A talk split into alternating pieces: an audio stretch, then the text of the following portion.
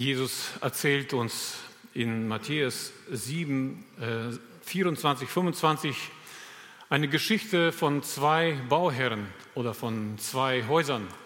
Das eine Haus wurde wohl schnell gebaut, auf Sand, nicht auf Fels. Und dann kam die Witterung. Und das Wasser und der Sturm haben das, Wasser, das Haus zum Einsturz gebracht. Das zweite Haus wurde gründlicher gebaut, es wurde auf Felsen gebaut. Und genau wie beim ersten Haus kam auch dort die Witterung und hat Druck ausgeübt auf dieses Haus. Dieses Haus zerfiel, zerfiel nicht. Es ist stehen geblieben, weil es auf Felsen gebaut war. Wir alle bauen unser Leben, auch unser Glaubensleben, und es kann unterschiedlich gebaut werden. Es ist ganz klar, dass jeder von uns seine Sturmzeiten erleben wird. Zeiten, in denen wir unter Druck geraten und dort wird sich herausstellen, ob unser Glaube, unser Lebenshaus auf Felsen gebaut war oder auf Sand. Und so möchte ich uns heute ein Wort vorstellen aus dem Römerbrief Kapitel 5, Verse 1 bis 5. In diesem Wort dürfen wir uns unseren Glauben, dürfen wir immer wieder uns neu darauf zurückbesinnen, auf den Felsen, auf dem unser Glaube ruhen darf. Jesus Christus und sein Wort. Das dürfen wir heute, durften wir heute schon massiv auch bei der ersten Kurzpredigt tun. Es ging um die Festigung, um die Neuausrichtung unseres Glaubens, um die Liebe zu Gott. Es wird hier darum gehen, die Kraft und äh, die Standfestigkeit zu bekommen, um in Stürmen des Lebens bestehen zu bleiben. Römerbrief Kapitel 5, Verse 1 bis 5. In den ersten drei Kapiteln vermittelt uns das Wort Gottes die Tatsache, die heute schon angesprochen wurde, dass jeder Mensch ein Sünder ist und des Gerichts schuldig. Wie gut unsere Taten auch sind, wie groß unser Opfer im Namen Gottes auch sein kann, wir werden dadurch niemals vor Gott gerecht darstellen. Gar keine Hoffnung, keine Chance. Im Kapitel 4 wird uns dann ein, der Ausweg geschildert. Am, am Beispiel von Abraham wird uns gezeigt, dass es möglich ist, durch den Glauben an Gott, durch den Glauben an das, was Gott sagt, vor Gott zu bestehen, vor Gott gerecht zu werden. Und im Kapitel 5, in dem Wort, was ich uns heute vorstellen möchte, über äh, das wir heute gemeinsam nachdenken dürfen, werden uns grundlegende Gewissheiten vermittelt. Und diesen Abschnitt möchte ich uns vorlesen. Römer Kapitel 5, Verse 1 bis 5. Da wir nun gerecht geworden sind, gerechtfertigt worden sind durch den Glauben, haben wir Frieden mit Gott durch unseren Herrn Jesus Christus durch den wir im Glauben auch den Zugang zu dieser Gnade, in der wir stehen, erlangt haben und rühmen uns der Hoffnung auf die Herrlichkeit Gottes. Aber nicht nur das, sondern wir rühmen uns auch in den Trübsalen, weil wir wissen, dass die Trübsal Geduld, bewirkt, Geduld aber Bewährung, Bewährung aber Hoffnung, Hoffnung aber lässt nicht zu Schanden werden, denn die Liebe Gottes ist in unsere Herzen ausgegossen worden durch den Heiligen Geist, der uns gegeben worden ist. Im Vers 1 haben wir gelesen, da wir nun gerecht geworden sind durch den Glauben. Ich weiß nicht, ob es in unserer Mitte Menschen gibt, die schon mal vor Gericht standen. Ich wurde davor bewahrt bis jetzt. Aber es gab auch in meinem Leben genug Situationen, wo ich beschuldigt wurde und wo ich gefragt war, mich zu rechtfertigen. Und äh, so manches Mal sah es wirklich schlecht aus, vor allem angesichts der Tatsache, dass die Beschuldiger recht hatten. Es ist eine Klemme, in die man gerät. Das Gericht, vor dem wir alle eines Tages stehen werden, ist das Gericht Gottes. Und dort, in der Gegenwart Gottes, müssen keine Argumente für unsere Schuld genannt werden. Sie werden offensichtlich für alle. Also, wenn wir eines Tages vor diesem Gericht bestehen wollen, haben wir nur eine Möglichkeit. Und die wird uns hier geschildert. Da wir nun gerecht worden sind durch Glauben. Menschen, die durch und durch sündig waren, werden von jetzt auf gleich gerechtfertigt.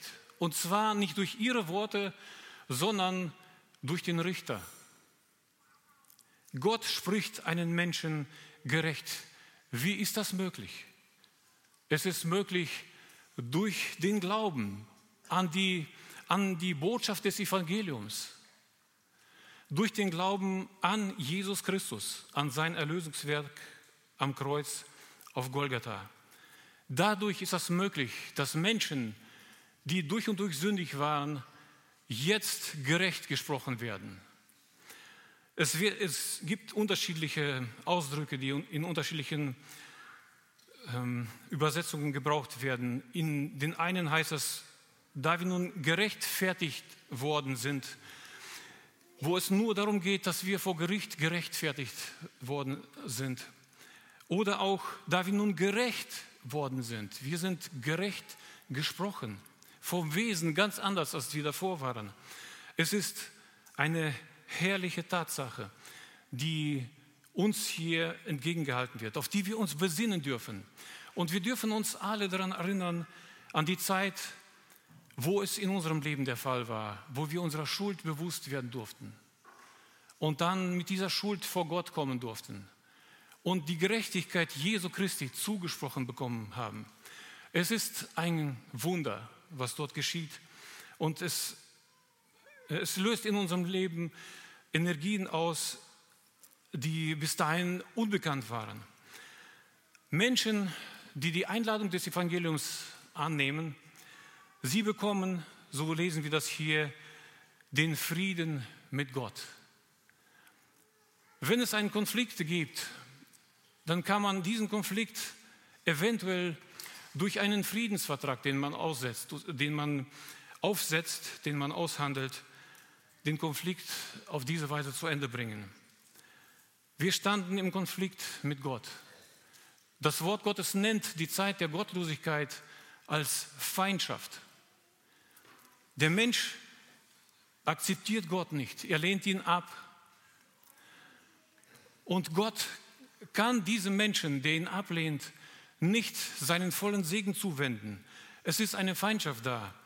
Aber indem wir den, dem, äh, der Einladung des Evangeliums Folge leisten und uns im Glauben an Jesus Christus wenden, bekommen wir einen Friedensvertrag von Gottes Seite, von seiner Seite unterschrieben. Und indem wir es im Glauben annehmen, unterschreiben wir diesen Friedenvertrag mit Gott. Und dieser Friede verändert alles in unserem Leben. Genauso wie die Friedensverträge in dieser Welt vieles verändern bei den Konfliktparteien. Dieser Friedensvertrag, der ist sehr kostbar.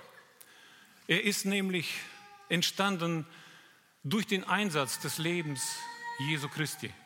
Jesus Christus hat diesen Frieden mit seinem Leben gewirkt. Er hat sein Leben eingesetzt, um den Frieden für dich und für mich zu gewinnen. Dieser Friede ist kostbar. Der, dieser Friede hat einen Namen. Im Epheserbrief lesen wir über Jesus Christus. Er ist unser Friede. Jesus Christus ist unser Friede. Dieser Friede ist auch ein sehr belastbarer Friede. Er ist nicht zu verwechseln mit dem Frieden in unserem Herzen, der auch weichen kann infolge der Sünde oder der, infolge von, von Schwierigkeiten in unserem Leben. Diese, dieser Friede kann auf der Strecke bleiben, aber nicht der Friede zwischen Gott und uns. Der Friedensvertrag bleibt bestehen und ist ein Garant dafür, dass wir immer wieder zu Gott und zum Frieden in unserem Herzen kommen können. Dieser Friede verändert alles in unserem Leben. Und im Vers 2 lesen wir, durch, den, durch Jesus Christus bekommen wir im Glauben den Zugang zu dieser Gnade, in der wir stehen.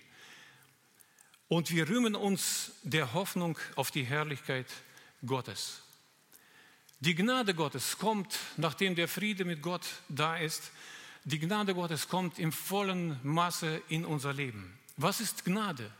Gnade ist eine unverdiente Zuwendung Gottes. Und das Erste, was geschieht, nachdem wir in den Frieden mit Gott kommen, ist, dass Gott persönlich in unser Leben hineinkommt. Gott erfüllt unser Herz und unser Leben durch seine Zuwendung und seine Liebe. Er nimmt uns an der Hand und er führt uns durch unser Leben, durch konkrete Situationen unseres Lebens.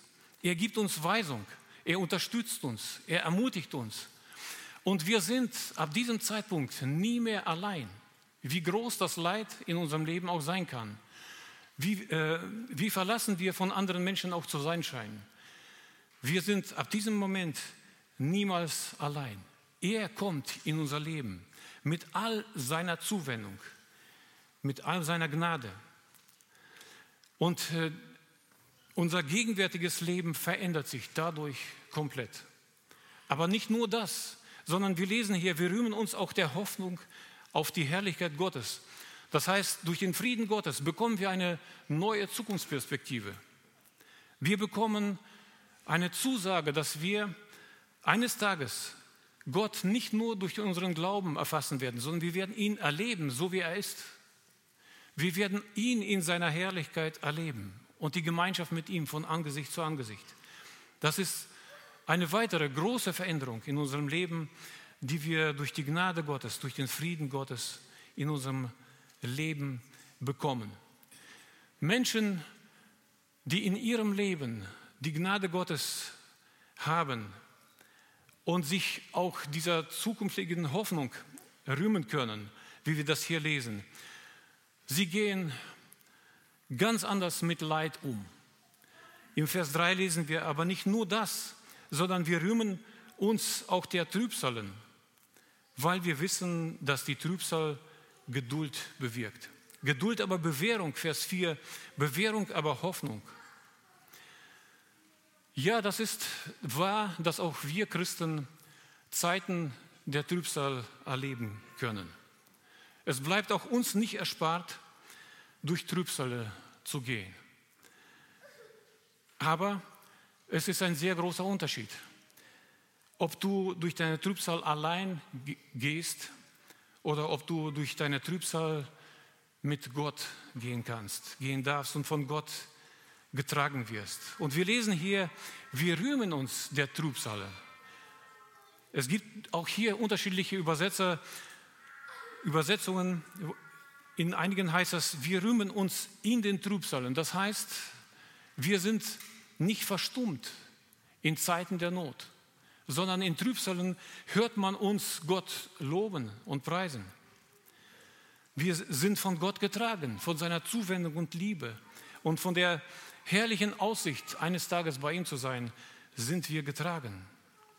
Und Trübsal verschließen unseren Mund und unser Lob nicht. Die anderen Übersetzungen sagen, wir rühmen uns der Trübsale. Und die Begründung ist, weil wir wissen, dass die Trübsal Geduld bewirkt. Es ist erstaunlich. Menschen, die mit Gott durch Trübsalen gehen, bestehen nicht nur die Trübsalzeit ganz gut, sondern sie können der Trübsal auch noch etwas abgewinnen. Sie sind auf der Gewinnerseite, sie bekommen Gewinn durch die Trübsal. Wenn wir mit Gott, mit seiner Kraft, mit seiner Liebe und Hoffnung durch die, in die Trübsal hineingehen und in der Trübsal an Gott festhalten, nicht verstummen, uns nicht zurückziehen, sondern uns ganz klar auf Gott besinnen und, beruf, äh, und berufen. Jeden Tag neu und jeden Tag bewusst. Dann bewirkt die Trübsal in uns etwas Besonderes. Sie bewirkt in unserem Leben Bewährung. Sie macht unser Leben stabil. Als wir damals dieses Haus gebaut haben, Menschen, die dabei waren, wissen, wie viel, wir, wie viel in jedem dieser Wände, in jeder Decke an Eisen verbaut ist. Das ist ja unzählig, würde man sagen. Man sah erst einmal, bevor es mit Beton und Stein bekleidet wurde, man sah nur Eisen. Und dieser Bewährung, dieser Statik, die in diesem Haus verbaut ist, haben wir zu verdanken, dass wir ohne Furcht in diesem Haus jetzt schon so viele Jahre uns versammeln dürfen. Und dieses Haus hat schon so manch eine Belastung getragen mit Würde.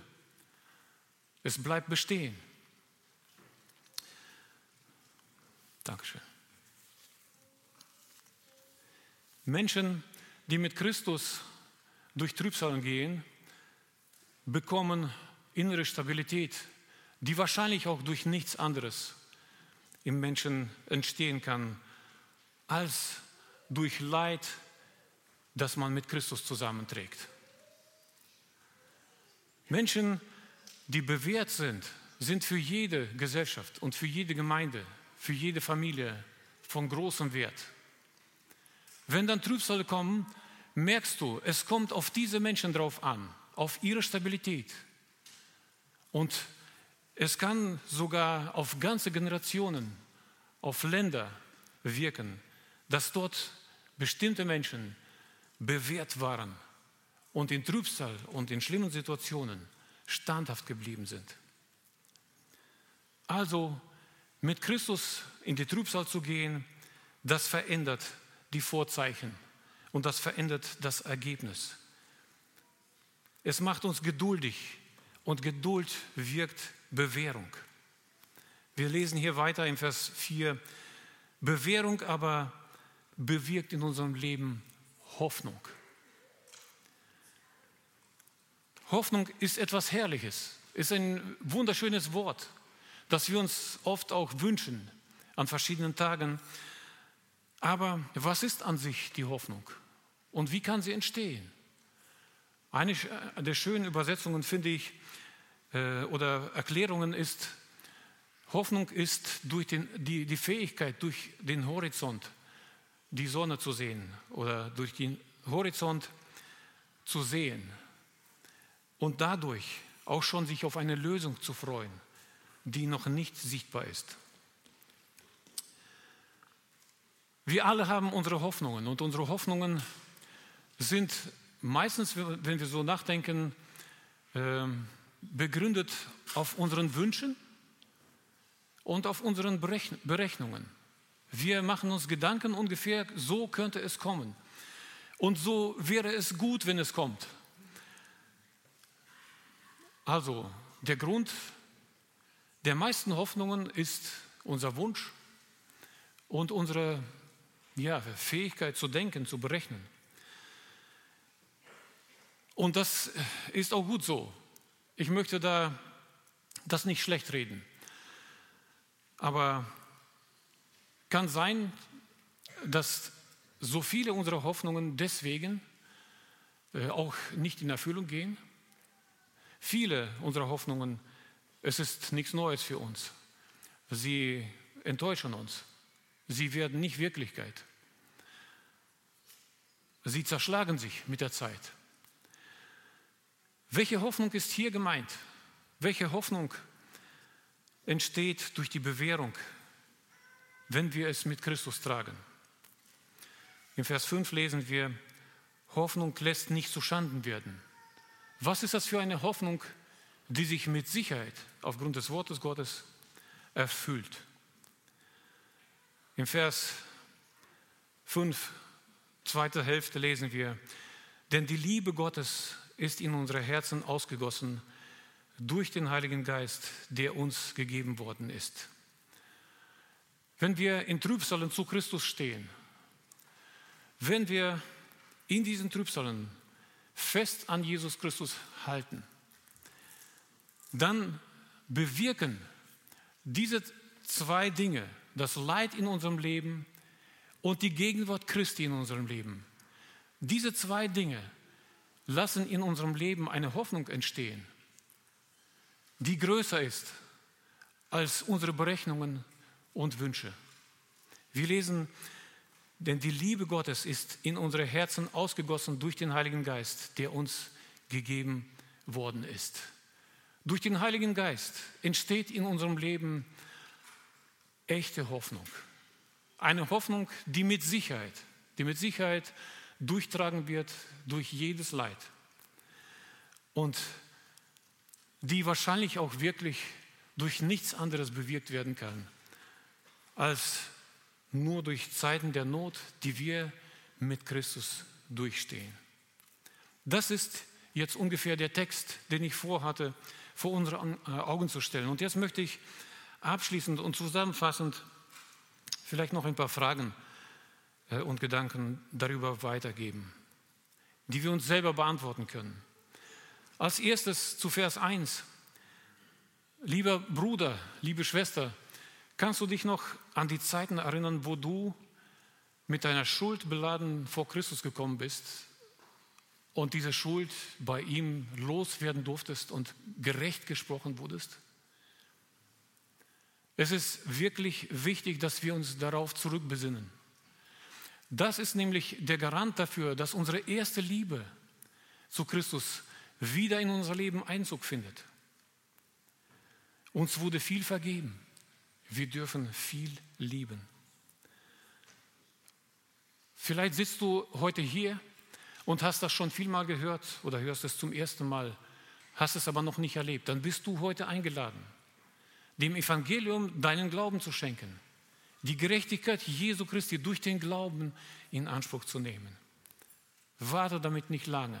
Die Gnadenzeit wird nicht ewig dauern. Hast du schon den Friedensvertrag, den Friedensvertrag mit Gott unterschrieben, den er dir entgegenhält? Oder an uns Christen gewandt, weißt du noch, dass Gott mit dir Frieden geschlossen hat? Unabhängig von dem, wie weit oder wie nah du heute zu Gott stehst, denke daran, dieser, dieser Friedensvertrag steht und er ladet dich ein und er ist ein Garant dafür, wieder Frieden bei Gott zu finden. Lieber Bruder, liebe Schwester, siehst du die Gnade Gottes in deinem Leben am Wirken? am Wirken? Oder fühlst du dich alleine gelassen, auch obwohl du gläubig geworden bist, schon lange vielleicht im Glauben bist? Es gibt diese Zustände der Lähmung, die kenne ich auch persönlich, wenn man sich innerlich von Christus entfernt hat. Dort hilft nur eins, ganz bewusst über, über unsere Gefühle zu steigen und sich neu zu Christus zu bekennen und nicht nur für sich selbst, sondern zu anderen Menschen zu gehen und ihnen Christus zu bezeugen, das verändert in unserem Leben vieles. Die Gnade Gottes wird wieder neu in unserem Leben sichtbar. Seine Liebe und Zuwendung wird groß, indem wir uns zu ihm durchkämpfen. Durch unsere Gottlosigkeit, die wir manchmal in unserem Leben zulassen, auch als Christen. Gib nicht auf, kämpfe dich durch zu ihm. Liebe Bruder, liebe Schwester, was ist mit der Hoffnung auf die Herrlichkeit Gottes in, in deinem Leben? Gibt sie dir Auftrieb, Auftrieb?